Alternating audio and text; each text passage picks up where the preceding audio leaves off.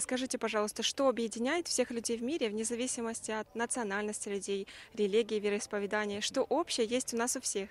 Людей объединяет человечность, то есть какая-то доброта внутренняя, то есть она есть у каждого человека. И вот вне зависимости, какая религия, даже вот с одного взгляда можно понять друг друга, я считаю. Вот добро.